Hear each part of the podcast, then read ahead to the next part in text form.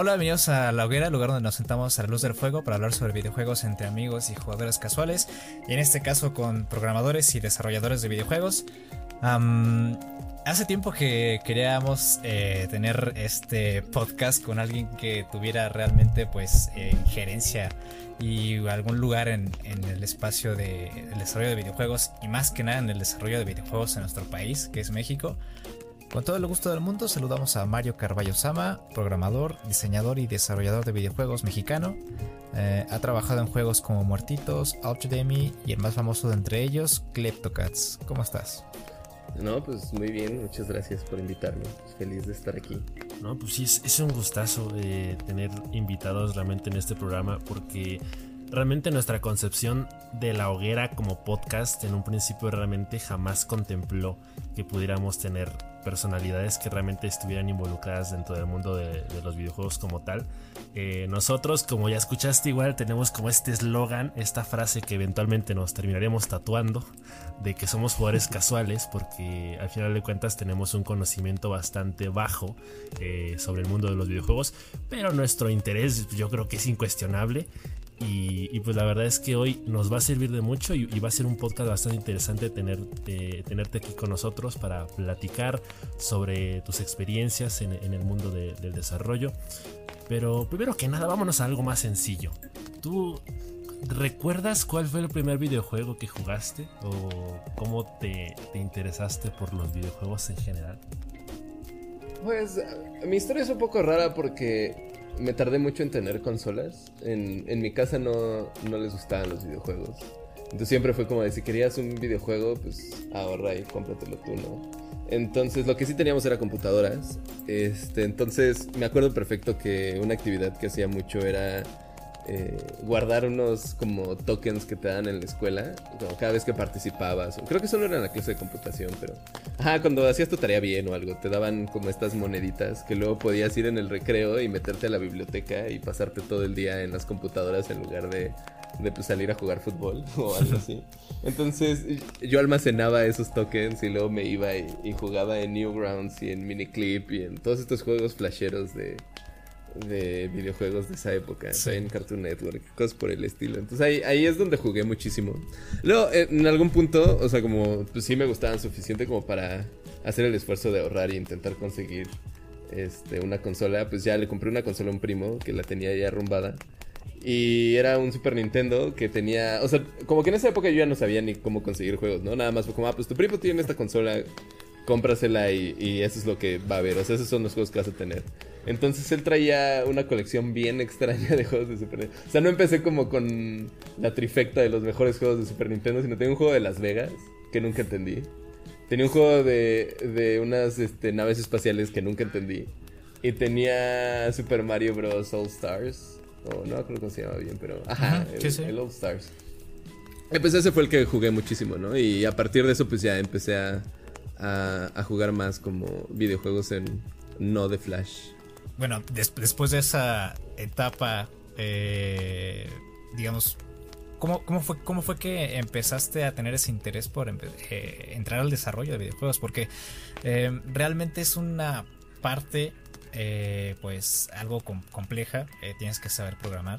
Em, y aquí en México, pues realmente no hay como que muchas oportunidades, o al menos, pues, por los tiempos en los que, en los que tú vivías eh, cuando eras joven, em, supongo que no era algo como muy común, ¿entiendes? Algo, algo común. Claro. Y, actualmente sigue siendo algo que em, es percibido como em, una industria difícil para entrar directamente, o al menos aquí en el país. Claro. Pues, o sea, lo que pasó fue que la verdad es que yo había dejado de jugar videojuegos durante un tiempo. Ah, me mareo mucho con first person shooters. Soy esa persona. Y hubo una época de Halo, Gears of War, todos estos juegos como de Xbox 360, eh, Call of Duty, que yo creo que era puro juego first person shooter, ¿no? Y algunos sí los disfruté, o sea, sí jugué Halo, por ejemplo, bastante y me gustaba, y la historia de Gears of War, pero también me mareaba mucho, ¿no? Entonces, a partir de, de cierto punto fue como, pues ya, ya no me gustan los videojuegos, ya no disfruto jugarlos porque todo el tiempo estoy mareado y no la paso tan bien. Entonces, medio dejé de jugar videojuegos, este, entré a la universidad entré a una carrera de esas nuevas y que te prometen muchas cosas, que era ingeniería en animación digital en la UP. Y como que ahí, eh, o sea, mi plan era más verme un animador. Realmente no sabía qué quería hacer con mi vida, pero sonaba bien la idea de animación digital. Sonaba que podía hacer algo como cine, pero enfocado como algo digital donde yo pudiera hacer lo que yo quisiera, porque en esa época me clavé muchísimo en edición de video y Photoshop y todas esas cosas. Entonces empecé esa carrera y de los primeros semestres lo que tuve fue programación, porque la carrera realmente era una ingeniería disfrazada de otra cosa. Entonces muchas de las, de las materias que tuve fueron de ingeniero y algunas las sufrí, otras no tanto como las de programación. La programación siempre me gustó mucho. Entonces, cuando, cuando empecé a ver programación, al principio tenía mucho miedo y me acuerdo que me desvelaba muchísimo en las noches porque pues, cosas que no entendía, porque yo jamás había llevado este, nada de sistemas en, en mis otras este, escuelas. Como que estuve siempre en área 4 y como cosas más enfocadas a, a artes o, humanidades. Entonces siempre pensé que iba a ser pésimo programando. Pero, o sea, al final de cuentas, por este estrés y miedo de fallar, este, terminé estudiando muchísimo y me terminó gustando bastante la programación. Ah, tuve dos muy buenas clases en, en, la UP, una de, o sea, inicios de programación, algoritmos, solo así, la otra fue C++ o también algo por el estilo. Y esas dos materias, ya después todas fueron un poco más malas, pero esas dos sentaron las bases para que yo me empezara a gustar a programar, ¿no? Y me acuerdo que era la época también en que estaba el boom de las aplicaciones móviles, entonces todo el mundo quería hacer apps y yo quería llegar a ese momento en el cual me enseñaran cómo hacer apps. Y hubo una clase que tuve de, de diseño web, bueno, desarrollo web. Y yo sabía que por ahí este, tal vez era el camino para empezar a hacer este, pues cosas que me interesaban más, porque hasta ese momento estábamos haciendo como bases de datos y, sistemas de inventario y cosas por el estilo. Entonces, cuando, cuando llegué a esa clase estaba muy emocionado, pero luego la maestra que nos dio clase no, no tenía ni idea de lo que estaba haciendo. Este, luego nos confesó que, que tuvo una un curso de HTML en la prepa y ya tenía como 60 años la señora o algo así. Y no se acordaba de nada. Entonces, eh, aproveché todas sus clases para aprender yo como por mi parte el desarrollo web. Y ahí fue cuando me empecé a meter como más a hacer proyectos personales, porque ya no, o sea, es bien difícil empezar a programar cuando tus, tus proyectos son, pues voy a hacer un sistema de inventario, ¿no? Es como, pues, ¿qué voy a inventoriar? ¿Mi, mi ropa? ¿Mis libros? ¿Mis tareas? Y cuando, pues sí, o sea, sí se puede, pero no es un proyecto tan divertido. Y cuando cuando estaba haciendo las páginas web ya podía hacer lo que sea, ¿no? Porque todo el mundo necesita una página web, todo el mundo tiene ideas de de, ah, quiero una página web para tal cosa. Entonces, pues empecé a clavar muchísimo en eso. Pero mis proyectos de, de, la carrera siempre eran como, pues sí, cosas aburridas. Y llegó un punto donde nos dejaron hacer, o sea, era libre, ¿no? Era, hagan lo que quieran. Y justo en ese, o sea, alrededor de esa época surgió The Bauer, fui al primer The Bauer. Y también salió In the Game The Movie. Entonces vi, o sea, como que vi In the Game The Movie, fui a, a The Bauer, como que me empapé de toda esta posibilidad de se pueden hacer juegos de manera independiente. Y hay toda esta comunidad que no solo es los juegos AAA, este first person shooters que has estado jugando o que dejaste de jugar este, hace unos años. Entonces me, me gustó mucho ese mundo y entonces aproveché cualquier oportunidad que tenía para no hacer lo que lo normal e intentar hacer un juego, ¿no? O sea, era como, pues no, o sea, no necesariamente porque mi intención fuera quiero dedicarme a hacer juegos, sino que sonaba mucho más divertido del proyecto hacer un videojuego a, a hacer un sistema inventariado. Entonces, en algún proyecto de de la universidad. O sea, mi proyecto final fue como, pues voy a hacer un juego. Y como había aprendido mucho desarrollo web, este, mi primer juego fue un juego de HTML5. Porque también todo el mundo está, como esa comunidad de indie developers que empezó con Flash. Algunos estaban enojados, pero otros estaban muy emocionados porque el futuro era HTML5. Entonces, este, me fui como moviendo por ese lado y hice un juego que me gustaba bastante. Que era un juego como de. un roguelike de. por turnos en el cual tú controlas, era como un ajedrez stealth roguelike. Eran muchas cosas aventadas en un solo lugar. Y al final me gustó cómo terminó quedando, o sea, como que aproveché tres clases para, o sea, era inteligencia artificial, este, programación y desarrollo de interfaces y usé el mismo proyecto para las tres, entonces quedó algo bastante completo. Y empecé a estaba en ese punto, pero nunca nadie me había enseñado cómo hacer algo para celulares y tenía como ese miedo de no tengo ni idea, ¿no? Y empecé a buscar gente como, tal vez alguien más está haciendo juegos de celulares y yo ya tengo este juego en, en, en página web, tal vez hay alguna manera de pasarlo a un celular y que alguien me ayude. Y en eso encontré a, Antonio Uribe, Fire, en Twitter, que estaba tuiteando, o sea, diario, cada dos horas creo, sobre el nuevo juego que, que iban a sacar, que era Bouncing Dude, que hicieron él y Juan Pablo. Entonces lo, lo encontré en Twitter y, y, le dije como, oye, pues yo tengo un juego, me gusta mucho lo que están haciendo porque Bouncing Dude, a pesar de que no era un, o sea, nada súper impresionante. Estaba muy bien hecho, estaba muy bien pulido, este, se sentía bien el juego, el arte estaba bastante padre. Como que todo se alineaba a las cosas que me gustaban de los juegos. Y entonces fue como, ah, pues estaría padre que agarráramos mi juego, el que yo ya tengo, y lo pasáramos a, móviles y ustedes me ayudaran y yo les ayudo porque veo que no tienen página web. Entonces yo les podría hacer su página web de Hyperbeard, como este trueque, ¿no? De servicios. Pero cuando los conocí fue como de, ah, pues ¿por qué no haces la página web y, nos ayudas con este juego que estamos haciendo? Que era Palabras, que es un juego de, ortografía en el cual tienes que escoger entre S, C y Z la palabra adecuada. Entonces ya, ya llevaban bastante trabajo en ese juego. Lo que lo único que faltaba era como ir limpiando el, diccionario de palabras. Como tenía eh, Fire como un mil palabras y era buscar las que sí funcionaban para, el juego, ¿no? Porque no, puedes agarrar un diccionario entero y meterlas todas y esperar que funcione. Sí, sí teníamos que curar. Y también ver cuáles eran las difíciles, cuáles eran las fáciles, categorizarlas y todo eso. Entonces, como que me tocó esa novatada de Talacha un poco. Pero me la pasé bien haciéndolo y como que era la primera vez que encontraba a alguien que, con el que los que podía hablar de game design, del el mundo de indie developers. O sea, ellos dos, Juan Pablo y, Fire, habían visto Indie Game The Movie y también como que se habían metido mucho en ese mundo y sabían de todos los developers que yo estaba siguiendo en Twitter en esa época. Entonces, conectamos muy fácil. Y al final de cuentas nunca, nunca porteamos mi juego a móviles porque este, creo que en ese momento ni siquiera sabía bien cómo, o sea, cómo hacerlo un juego más completo. Como que nada más tenía una vaga idea de lo que quería hacer. Y en cuanto salió Palabras, este, para nosotros se volvió un éxito salimos en el periódico, en el Reforma, y me acuerdo que pues sentíamos que ya, ¿no? Que ya lo habíamos hecho. El Bouncing Dude había tenido como mil descargas y Palabras había tenido como 300 mil, entonces para nosotros eso era como, pues ya el del otro, estábamos del otro lado.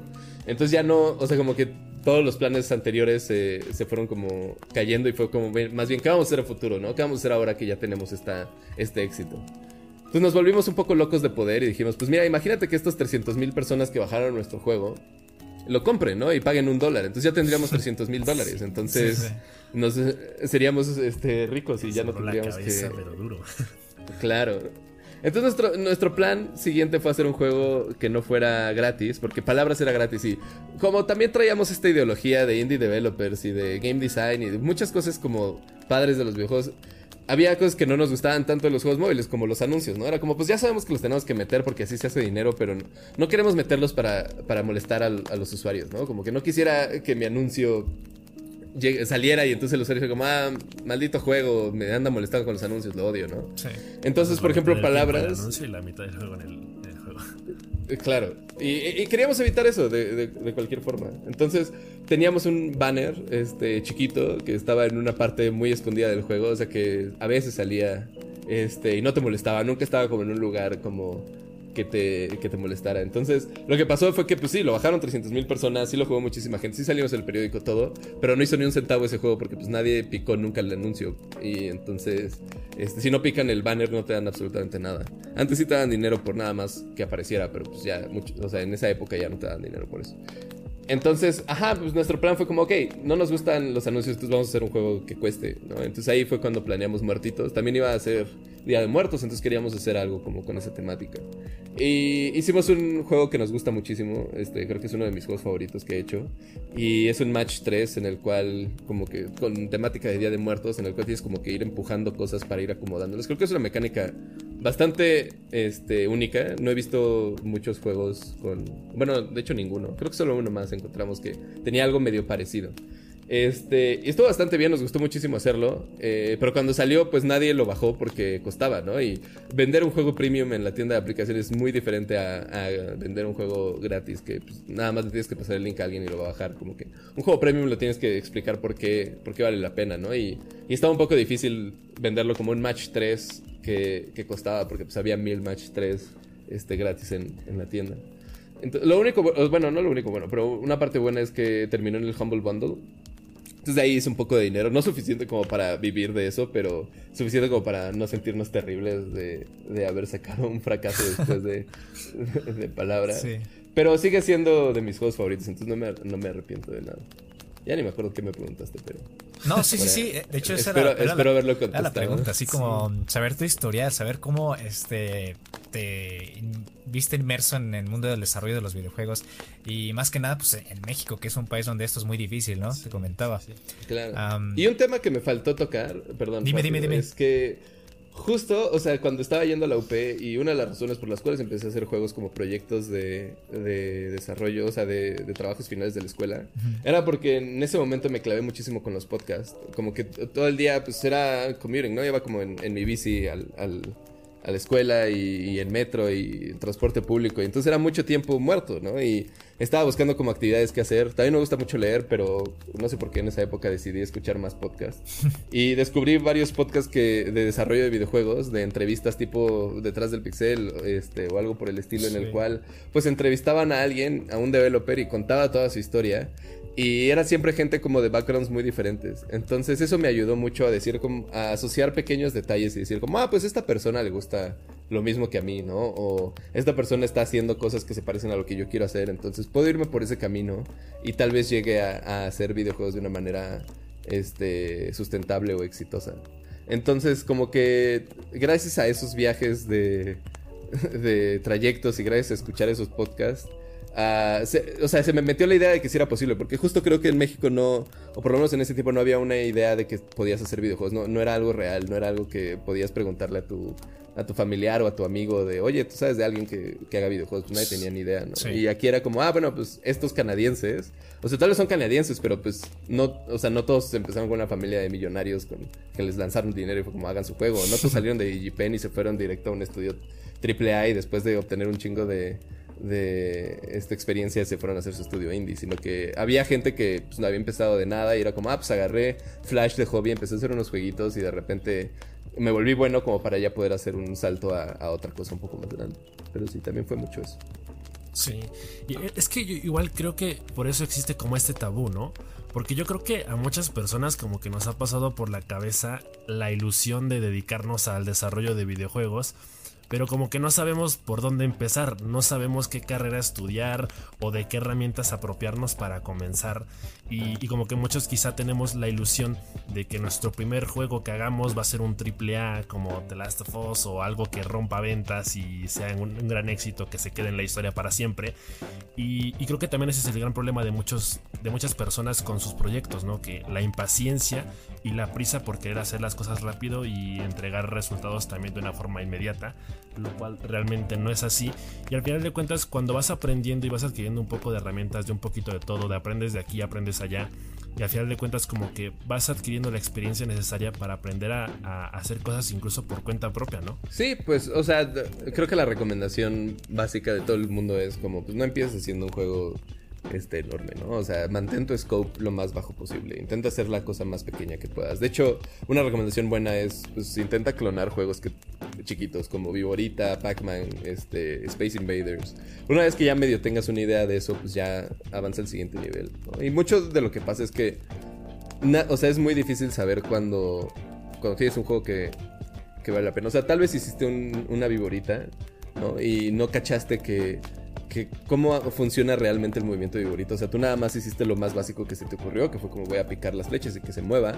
Pero no te das cuenta que la viborita se mueve ciertos turnos y ciertos turnos, ¿no? O sea, como que hay un momento donde avanza y hay un momento donde no, y así es como se controla la velocidad. Y es como, cómo guarda su input para que se sienta bien eso de que cuando le picó, justo cuando no se está moviendo, en la siguiente vez que se mueva, sí se mueva hacia la posición que, que quieres, ¿no? Entonces, son pequeños detallitos que, que vas aprendiendo una vez que haces las cosas. Y hasta que no tienes ese conocimiento, no puedes saber cuánto tiempo te toma o qué es lo que involucra hacer un juego. Porque por muy sencillo que sea, este, o por muy básico que parezca, para hacer un juego que se sienta bien, para que sea un juego divertido, requiere muchísimo polish y muchísimo atención a los detalles. Y a veces esos detalles pues pasan desapercibidos, ¿no? O sea, tú, es difícil saber este, por qué tu juego no se siente bien. Nada más es como, ah, pues no se siente como el de, el de Nokia, por alguna razón, pero, pero funciona, ¿no? Se mueve mi viborita, come cosas, se, se muere cuando se pega a sí misma y y ya. Pero ¿por qué no, por qué no es tan divertido como el otro? Pues quién sabe. Tal vez es por el, por el software que estoy usando, ¿no? O algo así. Pero realmente no, es como pequeños detalles que pues fueron aprendiendo las personas cuando iban haciendo los juegos que se dan cuenta de eso. Y en México como no existe esa cultura de, de desarrollo, bueno, tanto todavía, este, no hay alguien que te esté hablando de eso. Y, o sea, cuando alguien te habla de videojuegos, te habla de sus gráficas, de su audio, de si es divertido o no es divertido, pero no te dicen, es divertido por esto, ¿no? O sea, por esta razón muy específica que le metieron a, a Mario en el control del salto, pues por eso es que es divertido y por eso este otro que sacaron este otro día no, no lo es tanto, ¿no? Sí, es. ya de pronto. Ah, perdón. No sé si. Es, la, lo que iba es que era. Habla mucho del, del, tema de las sensaciones, ¿no? De cómo se siente un juego. Um, y muchas veces no, no, comprendemos cómo es que, por ejemplo, no sé si conozcas Celeste. Um, es por qué el dash de Celeste se siente tan satisfactorio o por qué la, las mecánicas del juego son tan satisfactorias y van tan acorde eh, con eh, la personalidad del personaje. Y, y, es justamente toda esa clase de detalles que hacen que un juego se sienta bien. Sí, justo, bueno, el, el dude de Celeste, este Ay, se me olvidó cómo se llama. Mm. Bueno, el que no es Noel Berry. El, Matt Thorson. otro. Ajá, Matt Thorson hizo un, una, un thread de Twitter, ¿no? Donde explica este, cada una de las mecánicas que metieron a Celeste para hacer que se, se, se, sintiera bien, ¿no? Y te lo explica con GIFs chiquitos cada uno. Y por ejemplo, ese tipo de cosas son, o sea, me gustan mucho, en parte porque soy desarrollador, pero en parte porque también siempre me ha interesado cómo se hacen las cosas. Por ejemplo, veo muchos videos de YouTube de cómo escribieron un guion para, para esta película o este, hay un, hay un canal muy bueno que se llama Every Frame a Painting, donde explica como la edición de, de video y te, explica como las técnicas de cada uno de los directores y cómo, por qué es importante y por qué lo hacen cada uno como, como lo están haciendo, ¿no? Y no me dedico al cine y probablemente nunca lo haga, pero aprecio mucho esa información porque te da una apreciación muy diferente al, a lo que estás consumiendo. Y a veces en, en, juegos yo creo que últimamente ya hay este, cada vez más información, hasta hay contenido en español bastante bueno. Pero sí es algo medio nuevo y creo que es algo que va a ayudar mucho a que diferentes juegos y diferentes personas se acerquen al desarrollo de juegos o aprecien los juegos de una manera un poco diferente. Sí.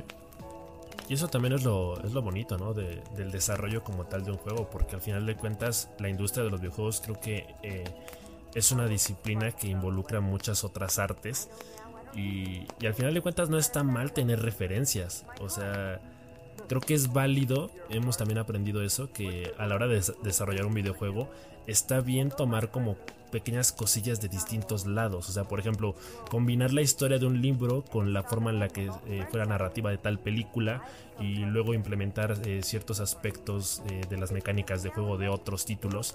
Y al final de cuentas hacer una pequeña combinación que ahí termine eh, creando una cosa completamente genial.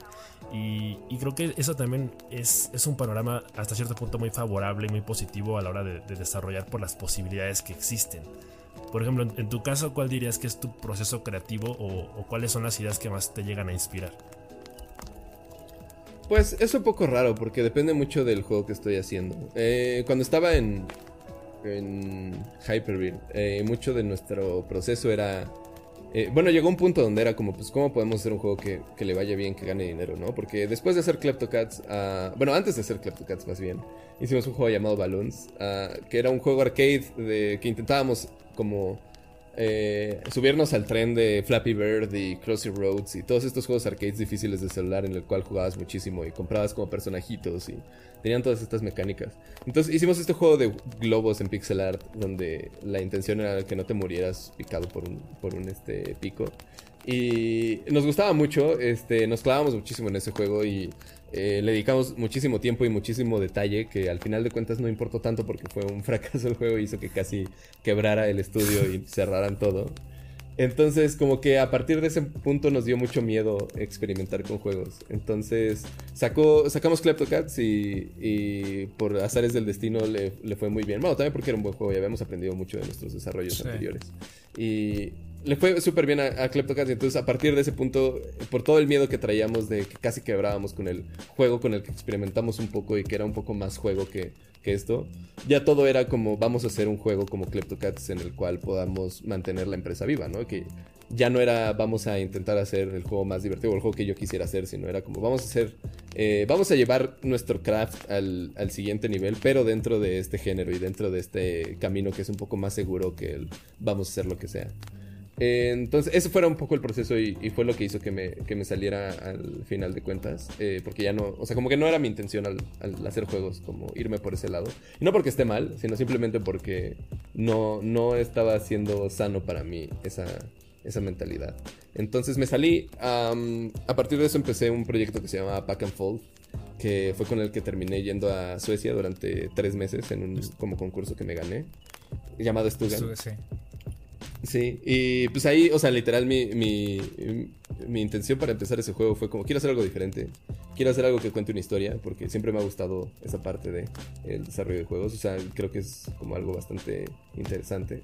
Y quiero hacer algo que pueda hacer yo, ¿no? Porque estaba muy acostumbrado a trabajar con este equipo. Y eran, eh, o sea, es el mejor equipo en el que he estado probablemente, pero eh, quería también, o sea, demostrarme a mí mismo que podía hacer un juego yo solo. Porque también me gustan mucho los aspectos visuales de los juegos, pero pues, no soy tan bueno como Juan Pablo, por ejemplo. Entonces quería hacer algo como un poco más con mi estilo y decir, esto lo hice yo, ¿no? Y, algo muy personal, porque también la historia, la idea era que fuera, eh, que narrara un poco mi vida en ese momento. Y con eso me fui a Stugan.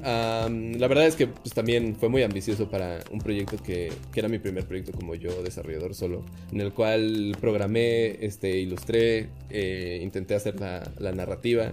Lo único que no sabía que no iba a poder hacer nunca era el audio, porque ahí sí no, no tengo nada de, de experiencia. Y este quedó algo, pero al final de cuentas no fue algo que me gustó o que no estaba al nivel de lo, de lo que yo quería hacer. Entonces como que poco a poco se fue muriendo ese proyecto. Tal vez algún día revive en otra forma, pero, pero por el momento no creo. Pero pues esa fue mi inspiración en ese momento. Quería contar algo y quería contarlo a mi manera y que quería contarlo yo. Y hoy en día, este, que es de las este, épocas que más he disfrutado de hacer juegos, este, estoy haciendo un juego al mes con Juan Pablo, el joven Paul, el artista de Hyper, cofundador. Y estamos haciendo un juego al mes en este club de Pico 8, que es una como consola de fantasía, en el cual tienes muchos limitantes, pero todo esto es como para, para limitarte y que hagas juegos chiquitos y que experimentes como con con todas las cosas que tiene para ofrecer la plataforma, que son como 15 colores, este, cierto número de sprites, a 128 por 128 píxeles de la pantalla.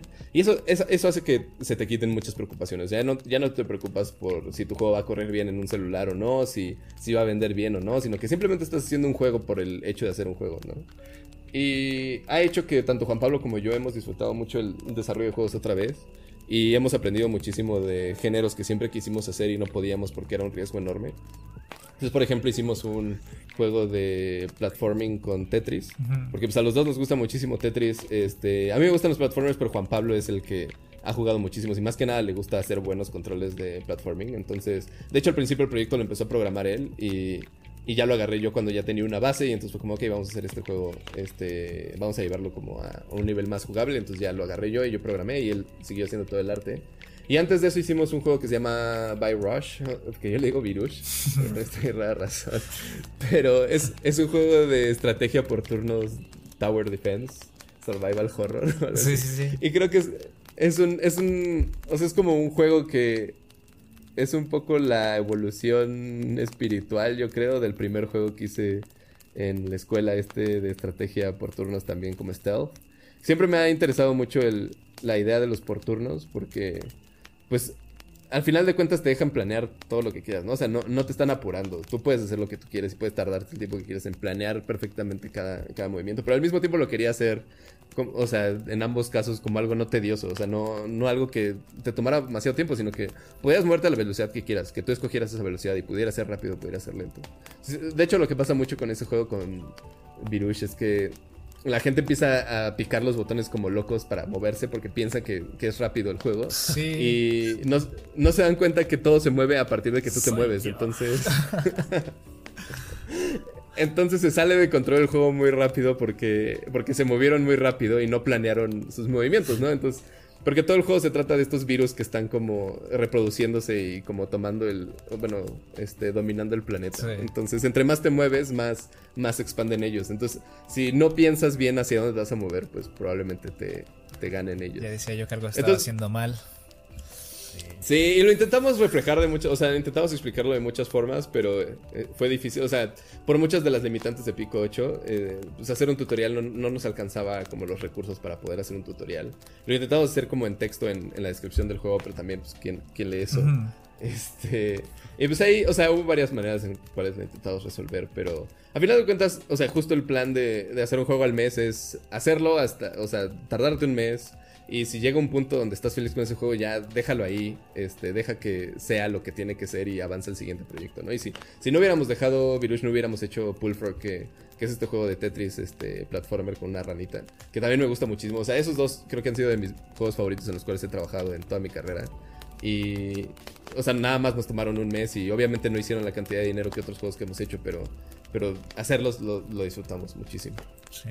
Y es que justamente tienes esta, como tú decías, no tienes un lienzo gigantesco o sin limitaciones y pues tienes este pico 8 con tus limitantes y pues ya no, ya no te ya no te carcome la, ansiedad por este por llenarlo, ¿no? Por saber qué hacer y qué no hacer. Entonces tienes un espacio reducido, tienes un número específico de, de este sprites, de colores.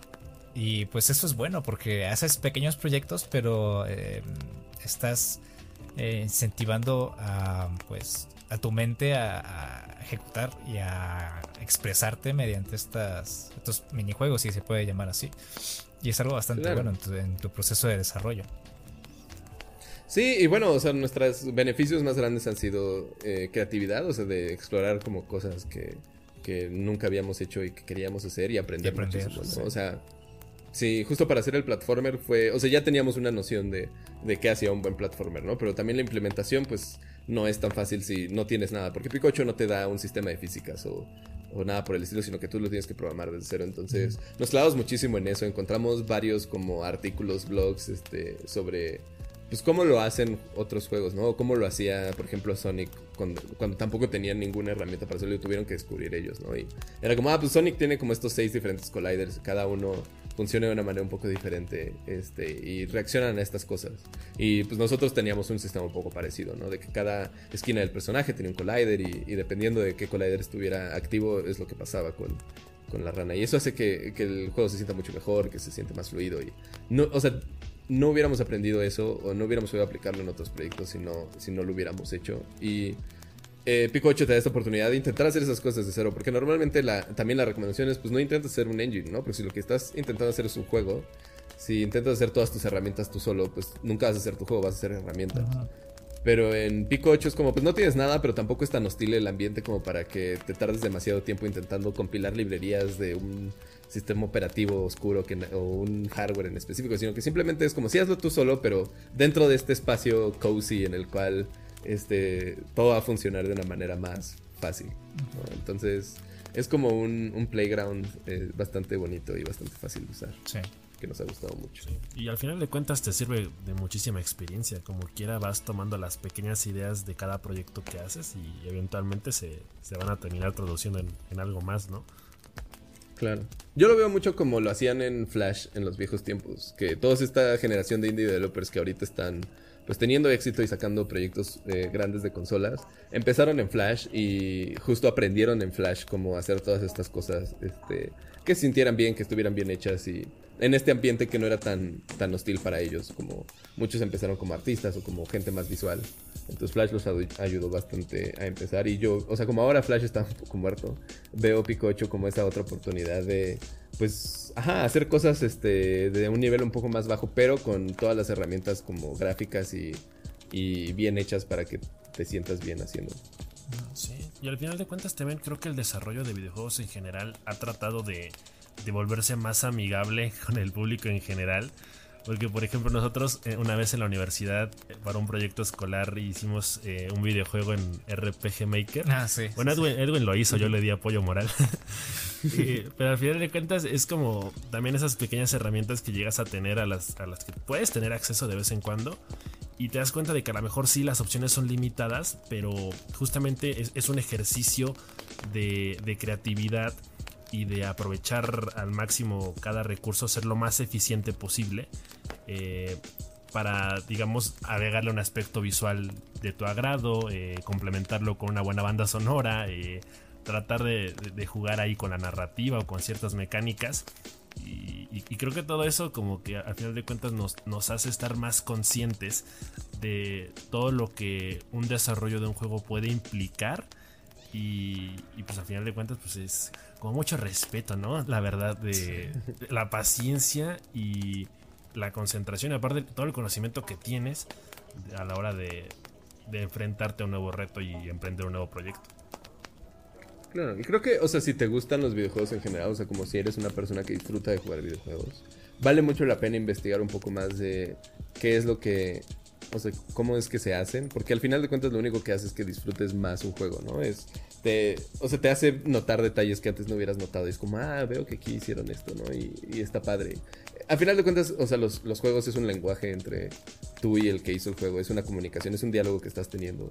Entonces, eh, pues es una conversación mucho más agradable cuando entiendes mejor su lenguaje, ¿no? Y, o sea, es, es, mucho más fácil de entender lo que querían hacer o lo que querían transmitir. Porque hay muchas veces que estás jugando algo, estás consumiendo un, un medio de entretenimiento y, y pierde, o sea, se te van ciertas cosas que te intentaban transmitir y que tal vez eran las más valiosas, ¿no? Entonces, si, si tienes ese entendimiento un poco más profundo sobre el medio, pues es un poco más fácil disfrutarlo. O sea, a final de cuentas es un win-win para todos, ¿no? Es, si tú entiendes mejor el producto, pues lo vas a disfrutar más y la gente que, las personas que lo hicieron van a, o sea, van a tener ese fulfillment de, de comunicar lo que querían comunicar.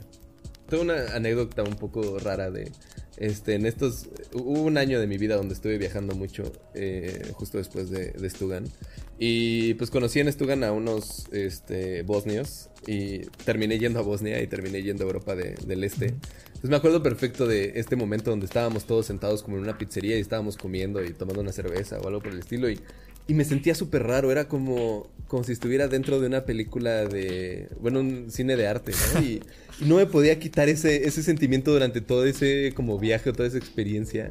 Es como, es que se siente rarísimo como estar en este mundo donde, pues sí, o sea, literal es o sea, cualquier película de cine de arte que he visto, ¿no? Y le estaba contando esto a un amigo y me dijo como, pues no sé, a mí se siente normal. Y, en ese momento me di cuenta de que, pues sí, o sea, lo que pasa es que todas estas películas es un intento de slice of life, de, decirte como, ah, esta es mi vida, ¿no? Y transmitírtela de cierta manera. Pero para mí siempre habían sido un poco fantasía porque pues no es tu, tu background, no es, no es, de donde tú vienes. Para ti esas cosas no, no tienen tanto sentido o no las asocias como con tu normalidad porque pues no lo son, ¿no? Y bueno, o sea, eso va al tema de también representación en, los videojuegos, de por qué es tan importante tener personas de tantos diferentes fondos culturales y, socioeconómicos, porque entonces lo que estás intentando contar, que tal vez para ti es una historia muy relacionable, pues no tiene nada que ver porque para la otra persona no lo es, ¿no? Y entonces, o sea, ahí entendí que, pues, sí, el cine realista, entre comillas, de, de otras personas, para nosotros es fantasía porque, pues, o sea, si ves una, película de cine de arte mexicano, se te hace mucho más como. Tienes ese feeling de que es algo que sí conoces, ¿no? Y, ahí es cuando entendí que pues eso pasa muchísimo en los juegos también. O sea, ¿cuántos juegos más consumido que pues no, o sea, hay cosas que pues no tienen nada que ver contigo, ¿no? Y, y, lo ves como fantasía, literal, como si fuera un universo alterno en el cual, el cual tú no perteneces. Y pues Ajá, o sea, obviamente hay maneras de hacer que, un juego un medio te lo comunique de una manera mucho más, este, como relacionable, ¿no? Porque al final de cuentas hay temas, hay temas universales y, todo, pero, pero creo que también es un, es un detalle como importante y por qué es valioso que haya diversidad en y por qué es también valioso que en México se empiecen a, a hacer más proyectos de ese estilo, porque entonces va a ser se va a sentir mucho más cercano cuando alguien saque un juego que, intente narrar cómo es vivir en México. Y esa es, esa es la otra parte del podcast que queríamos abordar, porque pues justo al principio del programa, ¿no? Te comentaba pues que, en México es una... No, no, sé si llamarlo un lugar hostil para el desarrollo de videojuegos, uh, pero quizás complicado. Ah, porque realmente si alguna persona común como nosotros, ¿no? Le preguntas, eh, dime, así como cuando te agarran del pezón y te preguntan este, marcas de cigarros, dime seis juegos mexicanos, ¿no? Entonces ahí tú dices, no, pues Mulaka, Pato Box, Kerbal Space Program, eh, Guacamili quizás, este, Kleptocats. Pero... Chavo Kart. El, Chavo Kart. el, Chavo Kart. Em, pero realmente, fuera de, esos nombres eh, famosos. Elliot Quest. Pues ya. La gente siempre se le olvida Elliot Quest. Elliot Quest. Fíjate, o sea, yo no lo conozco. y, es el primer juego mexicano que salió en una consola de Nintendo. Madre mía, o sea. Es un. Es un. Este. Es de Guadalajara, la persona que lo hizo. Y está bastante bueno. Pero sí, o sea, perdón. Sí, sí, o sea, decía, si te preguntan por un nombre de juegos mexicanos, pues, te, te, limitas a una lista de 5 o 6 nombres. Y, y pues hay, un problema ahí porque pues la industria del videojuego en México está, eh, pues es algo casi invisible, diría yo. Entonces, mi pregunta es, eh, tú que estás inmerso en, en, el desarrollo de los videojuegos en México, eh, ¿cuál es tu percepción de la industria en estos momentos? Eh, ¿Y cómo crees que podríamos eh, llegar a algo más en algún futuro? Es, es raro porque, o, sea, me hicieron esa pregunta ayer y, este, o sea, yo lo único que creo es que nos falta paciencia. O sea, es, es una industria muy inmadura. O sea, es, es, una industria muy joven. Tal vez inmadura no es la palabra, pero México es enorme, ¿no? Entonces, las cosas, o sea, supongo que no somos la única industria que le cuesta trabajo, pero este, creo que es difícil porque estamos en tantos lados diferentes y es tan joven la industria que es muy frágil, entonces es muy fácil que se muera en un estado, ¿no? Por ejemplo, ahorita hay un chavo haciendo un juego en, en, en Chiapas, en Tuxtla Gutiérrez, creo. Y pues es como de los únicos que están en Tuxtla Gutiérrez haciendo videojuegos, ¿no? Y ahorita con la pandemia lo que ha pasado es que esta comunidad que tenemos de Discord de desarrolladores de videojuegos ha florecido bastante porque pues ya la gente no se, no se limita a intentar encontrar personas en su alrededor, sino que buscan espacios alternos, eh, por ejemplo el Internet. Y entonces creo que la comunidad ha crecido un poco más fuerte, curiosamente, a partir de que todos están intentando usar el Internet. Porque somos tan grandes que es difícil, es difícil este, mantener algo cuando hay dos en un estado y hay dos en el otro, ¿no? Y tampoco tienen la posibilidad de estar viajando como para verse cada cierto tiempo y platicar de lo que involucra hacer videojuegos. Pero yo creo que entre más, o sea, se han plantado semillas por todos lados, este, se han creado eventos, se han, este, hay escuelas ahora, hay videos, hay contenido, hay podcast. Entonces, pues simplemente es paciencia. O sea, digo, seguir trabajando de esa manera, porque creo que este podcast, este, detrás del pixel, a Buget y todos los que han hablado sobre el desarrollo de videojuegos y este, los canales de YouTube como plano de juegos y los eventos como el Unity Developer Day, el Game Summit MX y los Unity Meetups de Guadalajara, por ejemplo. Todo eso es lo único que están haciendo es plantar estas semillas que en algún momento va a crear más estudios, ¿no? Y también luego surgen estos estudios enormes que se desploman y se caen y, y parece como un golpe enorme. Así como, ¿qué vamos a hacer? O sea, íbamos tan bien y de repente el estudio este que nos le estaba yendo bien quebró y ahora ya nadie tiene trabajo. Y es como, pues sí, pero de, de eso, o sea, eso ha pasado en cualquier industria y de, de esas como torres que se derrumban, siempre salen dos, tres equipos de gente que pues le sigue interesando hacer videojuegos, ¿no? Y ahora agarró a su compañero con el cual trabajó durante años y ya saben cómo trabajar juntos y empiezan a hacer estos proyectos un poco más pequeños, un poco más enfocados a lo que ellos quieren hacer. Entonces, Digo, obviamente creo que, o sea, la solución a que la industria, ¿cómo le vamos a hacer para que avance y se vuelva más accesible el hacer juegos en México? En primera es este continuar eh, intentando hacer cultura de alguna manera, como con eventos, pláticas eh, y contenido. Pero también es tener paciencia y, o sea, ayudar a la gente que está intentando hacer juegos a que sí los, o sea, continúe con sus proyectos. Y pues a la gente que llega nueva, pues irle explicando, ¿no? Como las cosas que hemos aprendido. Y en algún momento estoy segurísimo de que va a haber muchos estudios más mexicanos este, con éxito, ¿no? Y muchos más proyectos, que al final de cuentas eso es lo, importante, porque estudios cada vez hay más. Y lo que sigue faltando eh, son proyectos terminados buenos. Que cada vez, igual, cada vez hay más. antes no teníamos Mulaka, antes no teníamos Pato Box, antes no teníamos a eh, Neon City Riders. Y este, ahorita acaba de salir el Kickstarter de, de Lonesome Village de, de Ogre Pixel. O sea, cada vez hay más juegos y cada vez hay más proyectos. Y es difícil verlo en, en un momento y, y por, por, lo menos ver así un, año atrás y decir, no hemos avanzado tanto, y tal vez dos años, pero cinco años y diez años hemos avanzado muchísimo. Y yo creo que cada vez se va a avanzar un poco más. Sí, sí, sí. Yo creo que ahí, desde mi punto de vista, hay lamentablemente un problema, digamos, de visibilidad, ¿no? Porque por ejemplo, si de pronto lo comparamos con la industria del cine en México, eh, como que la mayoría del público tiene esta predisposición a pensar que el cine mexicano es malo porque está lleno de comedias románticas y siempre sale Marta y Gareda sacando las chichis y, en general como que se repite siempre la misma fórmula y no se innova. Eh, cuando la realidad es que en México hay muy buen cine que luego no llega a carteleras, pero de que se hace, se hace. Y, en la industria de, los videojuegos en México quizá eh, el, problema es que no conocemos esos juegos, que no nos damos la oportunidad a veces de, probarlos. Y, al final también lamentablemente hay un problema ahí de financiamiento, ¿no? Eh, muchas empresas de pronto quizá recurren a este modelo de negocios en el que tienen que apostar por juegos que sean redituables, eh, independientemente de que de pronto quizá no ofrezcan tanto contenido. Eh, por ejemplo, eh, en, programas anteriores de, La Hoguera, de pronto habíamos tenido como este debate de que los Battle Royale, por ejemplo, llegaron a, a cambiar un poquito el modelo de negocios, en el sentido de que de pronto ahora los juegos para que se mantengan tienen que estar ofreciendo contenido constantemente, eh, tienen que actualizarse prácticamente cada dos días y este y sacando actualizaciones de 10 gigas y eh, renovando su catálogo para las microtransacciones y demás. Eh, por ejemplo, el, mercado de, jugadores de celular de pronto ha dejado de ser tan casual porque ahora gracias también, por ejemplo, a juegos como Free Fire o el PUBG Mobile, de pronto también la comunidad de, de jugadores de celular eh, está más activa que nunca, pero igual como que ese sigue siendo el problema, ¿no?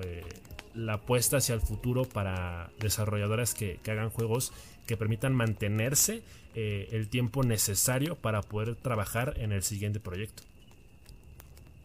Sí, es un poco raro porque a lo largo de mi carrera siempre he escuchado de gente que, que busca como el apoyo del gobierno, ¿no? Para hacer, para hacer algo, un proyecto. Y nosotros tuvimos el privilegio o la facilidad, no, sé cómo decirlo, la suerte de, no necesitar en ningún momento un apoyo este, externo, ¿no? Como que, pues cada quien tenía su trabajo y, como que de ahí es donde nos eh, sustentábamos y de repente cuando empezamos Hyperbeer, pues lo hacíamos en nuestro tiempo libre y de ahí fue evolucionando hasta volverse empresa. Ya que, ya que era suficiente como para vivir, cada quien pues renunció a sus trabajos y nos dedicamos 100% a, a, a. Yo sé que eso no es el caso de la mayoría, o sea, no no es como que se como que cualquiera pueda hacerlo. Y yo creo que sí ayudaría de alguna manera como que el, eh, hubiera ciertos fondos, ¿no? Como, como lo existe en el cine, que hay escuelas muy prestigiadas de, cine en México y hay este también, o sea, está la Cineteca Nacional donde justo está, o sea, una de sus funciones es eh, desplegar el trabajo de los estudiantes de, de esas escuelas y creo que algo así nos podría beneficiar muchísimo, pero igual, o sea, creo que pues primero debe de haber esta gente que rompa esas barreras y que saque esas cosas pues con el esfuerzo de no tenerlo, ¿no? O sea, como que creo que la actitud adecuada no es, no voy a hacer nada hasta que el gobierno me ayude, sino voy a hacer algo para demostrar que esto vale la pena y después va a llegar el, o sea, va a llegar el inversionista o va a llegar el gobierno que va a decir como, pues vamos a impulsar esto más, ¿no? Porque nos conviene a todos hacerlo. Pero no hemos, o sea, no es tan fácil demostrarlo todavía. Y digo, o sea, no es, no es algo fácil que hay que hacer, ¿no? Y de por sí hacer juegos no es fácil. Entonces yo creo que mi enfoque siempre ha sido, vamos a hacer juegos y vamos a hacerlo lo mejor posible. Y si los hacemos lo suficientemente bien, probablemente no necesitemos ayuda de alguien más, pero podamos ayudar a a otras personas con otras cosas. O ya que tengamos esta posición de poder, este, poder este, usarla para conseguir esto para, para la gente que de verdad lo necesita. Pero como que si al inicio lo que, lo que te está deteniendo para hacer juegos o para avanzar en tu proyecto es el, soporte del gobierno, por ejemplo, creo que no es el ángulo adecuado porque no vas a encontrarlo ahí, ¿no? O sea, porque no ha pasado en todo este tiempo y no creo que vaya a pasar pronto. Entonces, o sea, sí, está horrible, ¿no? O sea, es como, pues, ojalá fuéramos como Canadá, que la mitad de los indie games salió porque les dieron un fondo de gobierno donde podían vivir como seis años sin, sin hacer nada más que el juego, pero, pero pues esa realidad no es en la que vivimos. Entonces, o, o sea, o te acostumbras a intentarlo hacer de esta manera y cuando tengas el poder para ayudar a otros que sea esa su, su realidad la que tú quisiste tener, pues, ¿qué te queda más que intentar hacerlo de otra manera, ¿no? Sí. Y por otra parte, pues también está esta parte de, la fuga de cerebros, ¿no? Porque muchas veces, eh, como tú mencionas, no encuentran las oportunidades aquí, y que ya de por sí son bastante escasas, ah, pues se van a otros estudios, los contratan en otros lados Y pues ahí, ahí ves a artistas que, qué bueno que, que están este, explotando su, su talento en otros lados, que hacen arte para ciertos juegos, que están participando en la programación. Em, pero ah, después de, todo esto, eh, pues nos ponemos a pensar y pues, es como eh, talento que, bien puede formar una eh, una, casa desarrolladora como Hyperbird o, como cualquier otra que esté naciendo aquí en el país y que pues pueda aportar bastantes beneficios a la industria aquí mismo, pero pues lamentablemente pues tienen que emigrar. Claro. Pues, o sea, hay un, hay un tema con la fuga de, talentos eh, que es rara porque, pues a final de cuentas siento que no puedes como culpar a nadie por intentar irse de, nuestro país. O sea, porque se me hace algo totalmente válido. Sobre todo como en varias situaciones en las que estamos, no solo como en laboral, sino por todo lo que pasa en México, pues entiendo por qué la gente se quisiera ir. Eh, yo por alguna razón no, no me he querido ir tanto, no he buscado tanto salirme de México. Pero también lo que he notado mucho es que todas las personas que se han salido y que han terminado en un puesto interesante o haciendo su trabajo como de una manera sobresaliente, siempre regresan de cierta forma a apoyar eh, a México, ¿no? O sea, por ejemplo, hablaste de Guacamili y Augusto Quijano, el que el director de arte creo que fue de Guacamili, pues ha venido a México varias veces a dar pláticas y a como compartir el, conocimiento y todo lo que ha aprendido en esta industria fuera de México y apoyar lo más que ha podido en, en México, ¿no? Y también ha pasado con gente que trabaja en Creo que 343 Industries fue alguien que hace poco vino a, dar una plática y... O sea, toda esta gente que, que, salió de México, a final de cuentas siente cierta obligación de, de, compartir y regresar y decir, pues esto que hemos dicho, ¿no? De, tal vez yo no tuve estas oportunidades, pero ahora que, que tengo la, la, oportunidad de regresar un poco, pues voy a regresar y, y, y, compartir todo esto que he aprendido. O sea, creo que en el cine el claro ejemplo es este Guillermo del Toro, ¿no? Que sí pues da masters y becas y se esfuerza muchísimo porque la industria de la animación en México siga avanzando. Porque pues se ve que él no tuvo esas oportunidades y que le gustaría que las siguientes generaciones las tuvieran. Entonces, o sea, sé que la fuga de, talento en México es un problema, pero creo que es un menor problema al que normalmente nos lo dicen porque a final de cuentas esa gente regresa y sí da, eh, sí da a la gente que está aquí todavía eh, información valiosa. Y creo que es mucho más valioso que esas personas hayan crecido eh, lo suficiente en su industria como en otro lado, a que se hayan quedado aquí en México frustrados por no llegar a su, a su potencial que hubieran podido llegar en otro lado. Sí, sí, o sea, aprovechan las herramientas y los recursos que tienen en otros lados para poder explotar al 100 ese talento que tienen y pues de una forma u otra qué bueno que hay gente que, que regrese, ¿no? A compartir todo ese conocimiento y poder eh, pues enriquecer a, las mentes y a los futuros desarrolladores que están buscando una oportunidad y están buscando aprender más sobre una industria que es muy joven aquí en el país. Claro. Al final de cuentas creo que también es, es por ahí un tema aspiracional, ¿no? Porque quizá de pronto si tienes el talento suficiente, eh, te puedes quitar un poco la, la barrera cultural de decir, bueno, yo voy a triunfar en donde yo pueda y donde yo quiera, independientemente de si es en mi país o no. Pero eh, al final de cuentas creo que también habla muy bien de justamente de todas estas personas que eventualmente regresan a aportar su granito de arena eh, para darle más oportunidades y más visibilidad a, la industria de, desarrollo de videojuegos en México. Eh, porque pues hay muchas personas que seguramente cuando escuchen los podcasts, cuando escuchen, cuando vean los videos o cuando eh, lean aquellos artículos donde, los mencionan, eh, puedan inspirarse y, puedan al final de cuentas eh, motivarse para querer, para querer entrar, como también pasa un poquito contigo. por ejemplo, si, si el día de mañana llega alguien y, y, te dice que quiere empezar a desarrollar videojuegos, ¿tú qué le recomendarías?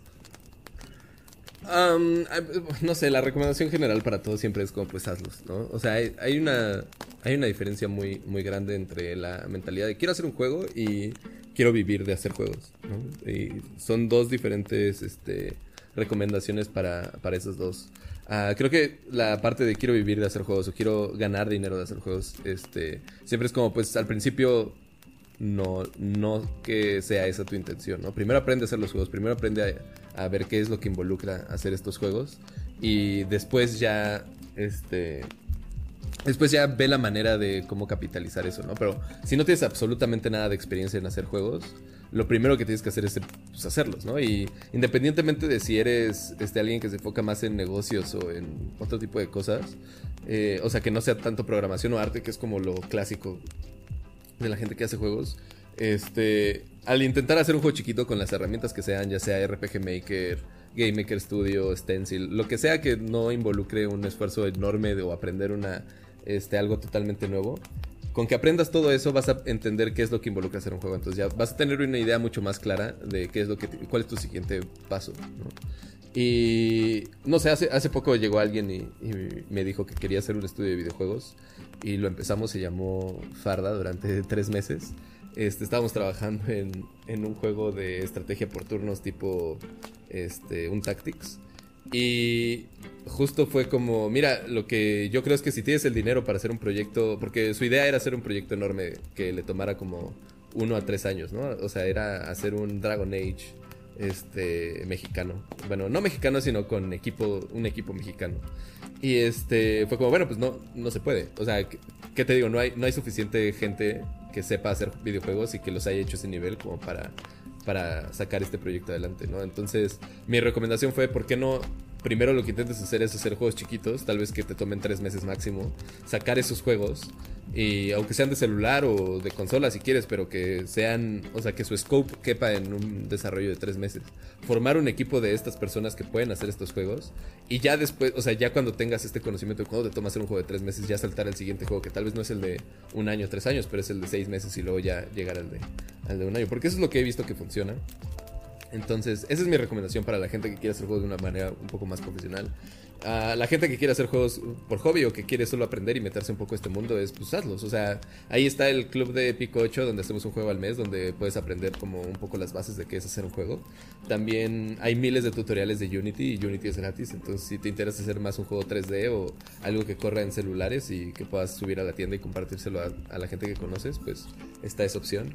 Y si quieres hacer un juego más al estilo, este, pues no sé, como platformer o, pixel art o algo así, ahí está Game Maker Studio, que también tiene muchísimos recursos para, para hacerlo. Entonces, pero lo único que tienes que hacer es empezar a hacerlos y contenido hay muchísimo, tanto en español como en inglés, para empezar a hacer los juegos, ¿no? Y, lo único que está deteniendo el, que no hagas un juego es tal vez la disciplina de sentarte a, a hacerlo. Sí, sí, sí.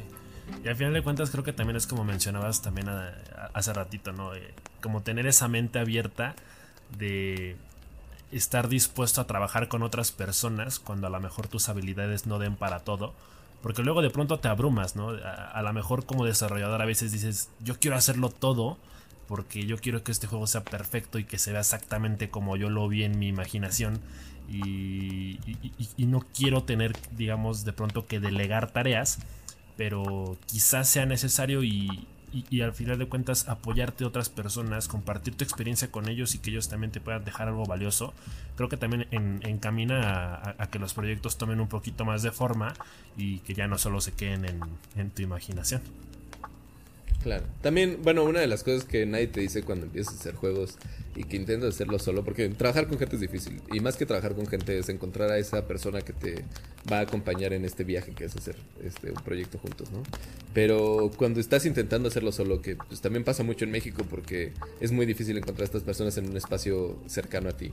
Este, es que no solo es aprender a programar, ¿no? No solo es aprender a, a hacer diseño y no solo es aprender a, vender tu juego, sino también es cómo le haces para tener esta, esta este, mentalidad de seguir adelante cuando llegas a estos puntos donde es bien difícil hacer un juego, ¿no? Que llegas a este punto donde todo tu código es horrible, ya no quieres programar esa madre. Este, tu juego no es divertido y está todo roto y no sabes ni para dónde irte. Y normalmente cuando tienes un equipo, pues es más fácil porque alguien llega y te dice, oye, ayer hice esto, ¿no? Y eso es un pequeño avance hacia el, lugar adecuado, pero cuando eres solo tú, es una pared inmensa de cosas que, razones por las cuales no quieres seguir haciéndolo, ¿no? Y es difícil encontrar cómo seguir adelante. O sea, yo, yo ahí la recomendación sería, pues busca una comunidad eh, que te ayude. En, en, diferentes estados hay diferentes grupos. Ah, también les digo, hay, hay un Discord de desarrollo de videojuegos en español que se llama Indies que si alguien necesita una invitación, nada más mándenme un DM en Twitter o lo que sea, pero ahí lo que intentamos es justo esto cada viernes, este, estamos metiendo estas como llamadas donde compartimos lo que estamos trabajando y cada quien va narrando como su proceso y entonces, este, es un poco más fácil porque hay varias personas que están trabajando solas, entonces te pueden decir como, ah, yo, pasé por lo mismo, ¿no? Y te recomiendo hacer esto, ¿por qué no te enfocas en esta otra cosa? O ¿por qué no vas por este lado? Y, y es mucho más fácil cuando tienes tal vez un buen equipo, pero una comunidad detrás que te esté apoyando. ¿Sí? ¿Me escuchas? Sí, sí, sí. ¿Me escuchas? Ah, ah, ok. Sí, sí. No sé qué pasó ahí, pero. Qué raro. Se volvió aquí el sistema. Sí, pues está lloviendo mucho aquí en Morelos. Se, cae el internet cuando llueve. Entonces, en una de esas nos morimos. Ajá. ¿En qué te quedaste? ¿Qué, qué dije? Eh, estabas hablando de Stardew Valley. De cómo es el developer de Stardew Valley ha, ha, inspirado a muchas personas a trabajar Ah, sí, sí, que inspira a mucha gente a trabajar solo, sí, pero pues, realmente el camino no va por ahí. Quizás lo de él fue un tema excepcional porque pues le fue bien, trabajó bastante, pero se mató también, dejó el trabajo a un lado. Pues mira, es, o sea, creo que es el típico survival bias de que ves a la gente que tiene éxito trabajando solos y crees que que ese es el común denominador, ¿no? Cuando realmente pues fue esa persona y hay 300 que lo intentaron y, fallaron. Nosotros tenemos en México la historia del developer solitario que está haciendo un juego desde hace 7 o 10 años creo ya, que pues es Alonso Martín con Hard for Alicia. Y pues digo, él está compartiendo su proceso y tiene su Discord donde hace streams este, una vez a la semana o una vez al mes creo, algo así, donde pues pueden seguir su desarrollo. Pero sí no es un trabajo fácil, definitivamente. Creo que no debería ser la norma para, para todos, pero pues sí, o sea, al final de cuentas sí se puede, ¿no? Y, pero sí no es lo que deberíamos buscar, es como tu última, este, tu último recurso. Es, mucho trabajo, mucho esfuerzo y, mucho sacrificio, ¿no?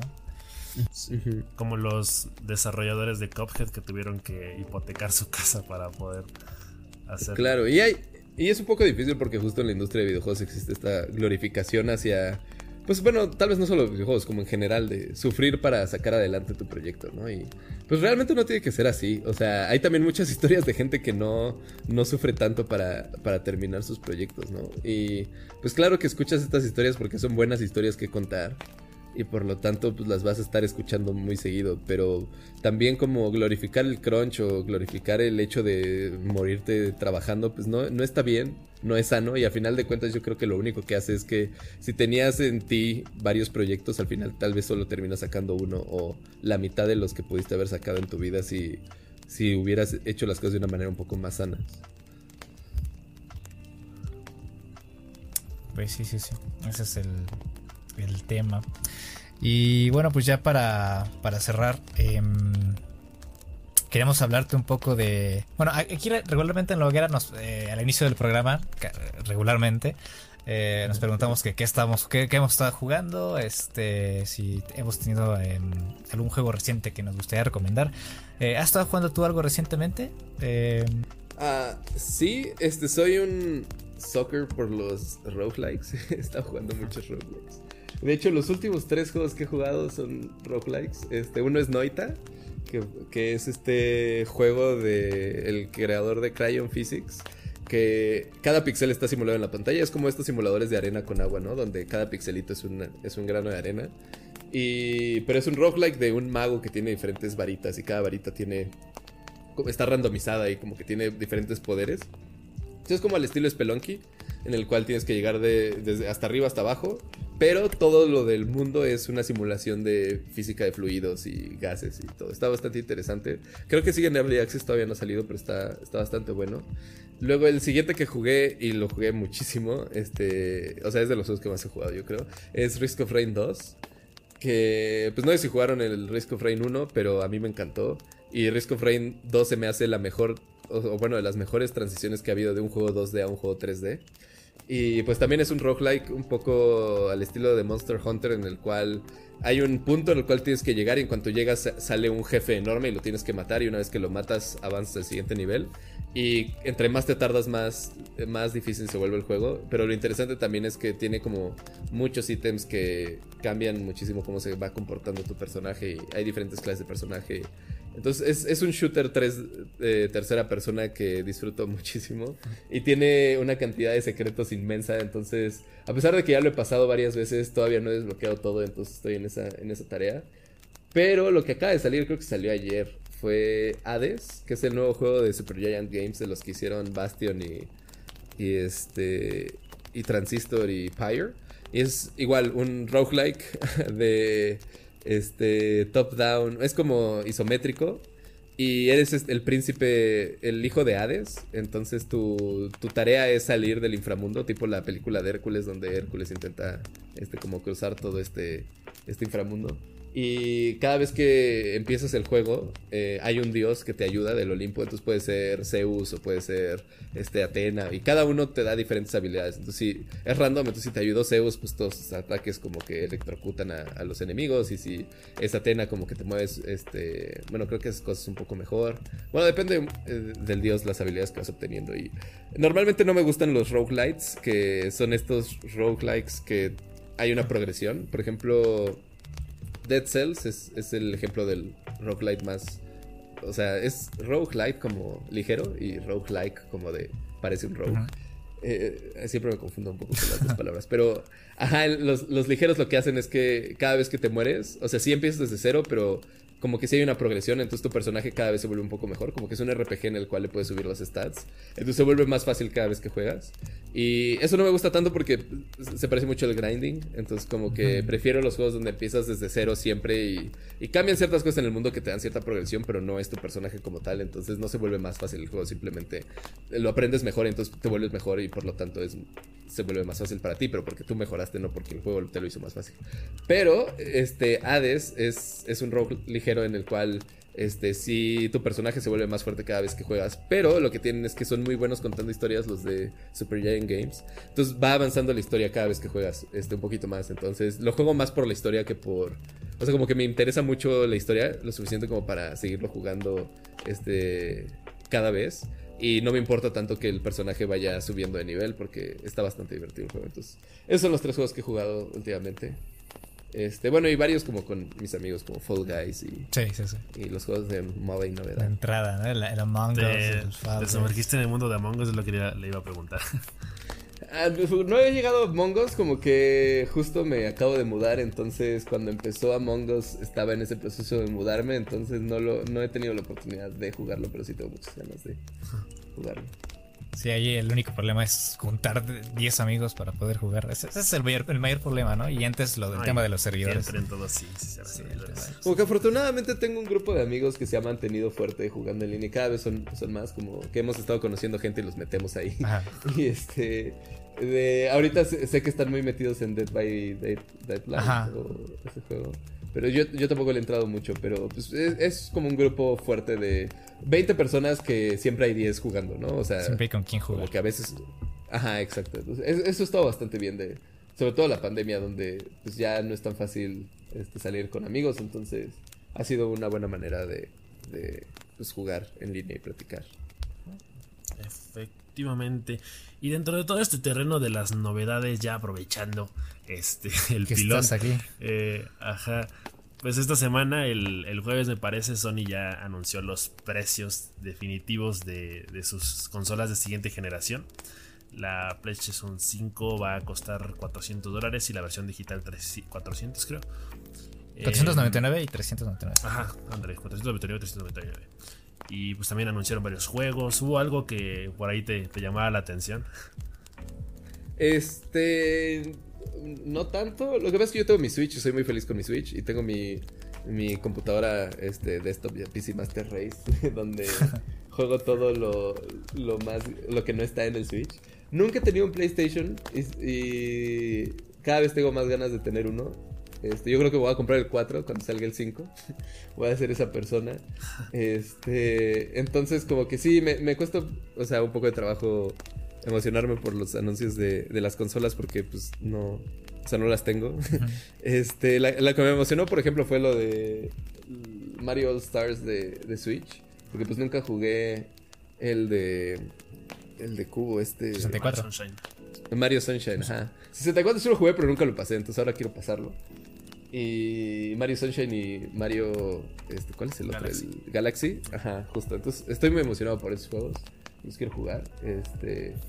Pero sí, ese, ese- ese fue como el anuncio que más me emocionó últimamente. Como que los PlayStation es como, bueno, pues algún día saldrá y probablemente lo compre en 5 años o algo así. Sí, sí. Entonces me va a interesar más cuando digan cuánto cuesta en segunda mano. este. Muy barato y ahí lo compraré. Ah, está perfecto, está perfecto.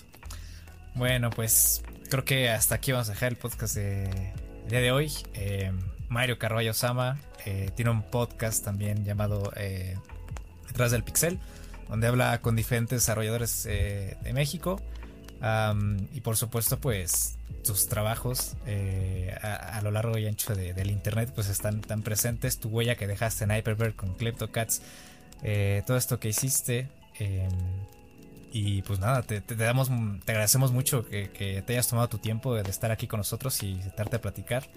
Eh, y algo más que, que quieras decir, que quieres compartir algo. No, pues este, justo detrás del pixel, para los que no lo conozcan, eh, vayan y escúchenlo. Si no les gustó mi voz, pues yo hablo mucho menos ahí, entonces tal vez les guste más ese podcast. Y justo es, es de la industria mexicana de juegos. Ahorita está un poco dormido porque pues no, la vida ha pasado y no ha habido tiempo de ni grabar nuevos episodios ni editar el único que, me, que tengo ahí guardado que no he editado. Sí. Este, y más que nada, ajá, pues lo que he estado haciendo mucho últimamente es hacer pequeños juegos de Picocho. Entonces, si les los juegos, pues vayan a mi página de itch, eh, que es AFK Mario itch. Y ahí tengo los, los últimos tres juegos en los que hemos trabajado, eh, Juan Pablo y yo. También vayan y sigan al joven Paul, porque pues, es un gran artista y siempre sube cosas bien cool. Claro. Y pues ahí está, si también quieren tener un contacto con, como mencionaste, ¿no? El tema de si alguien de que nos escucha es desarrollador o que tiene aspiraciones de, para desarrollar videojuegos, pues que se acerque, ¿no? A, a este espacio que mencionaste para que se pueda apoyar de otros desarrolladores y desarrollar su talento. Desarrollarse. Claro, cual- muletilla. Cualquier duda de todo lo que hablamos, pues está el- los grupos de Discord, bueno, los servers de Discord, este, y si tienen dudas o cómo entrarle, pues mi Twitter es afk-mario. Y bueno, en todas las redes sociales estoy así, menos en Mastodon porque me equivoqué y es mario-afk, pero bueno, algún día arreglaré eso, Cambiaste la receta. Ya sé, me siento muy mal cada vez que leo eso. Pero fuera de eso, pues sí, y también tengo mi página que es ellugar.co donde a veces blogueo y a veces comparto otras cosas que estoy trabajando. Entonces también si a alguien le interesa eso, pues ahí está. Perfecto, pues muchas gracias. Todos los enlaces que necesitan y también los que no van a estar en la descripción. Eh, también lo vamos a estar poniendo en Twitter y en todos lados en donde andemos compartiendo este podcast. Eh, muchas gracias Mario por, por haberte pasado por acá. La verdad fue un honor haberte tenido y la verdad es que eh, esta plática fue muy, fue muy educativa para todos. Eh, aprendimos bastante.